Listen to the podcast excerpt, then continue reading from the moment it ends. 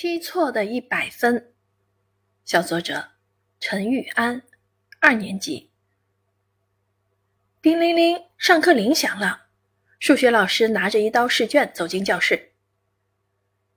现在我们公布本次单元试考试成绩。第一名陈玉安，一百分。哇，我考了一百啊！顿时我一阵狂喜，脚下好像踩着一朵幸福的云。同学们也纷纷向我投来羡慕的目光。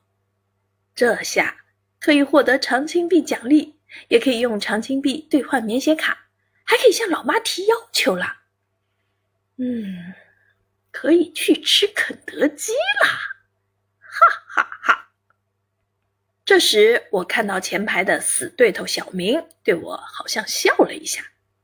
哼，这家伙今天对我也这么友善了。正美美的想着，试卷发下来了。看到那个鲜红的一百，我心里啊像吃了蜜一样甜。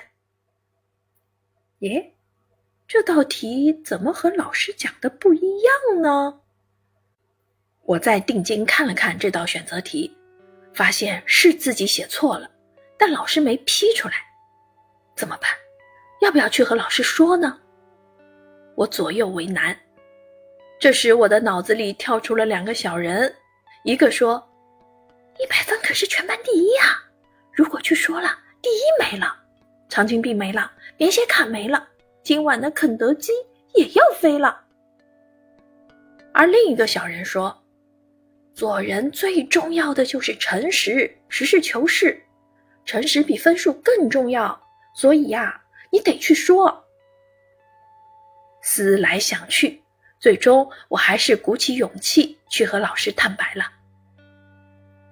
最后，虽然卷面上的一百分变成了九十八，但我得到了最宝贵的品质——诚实。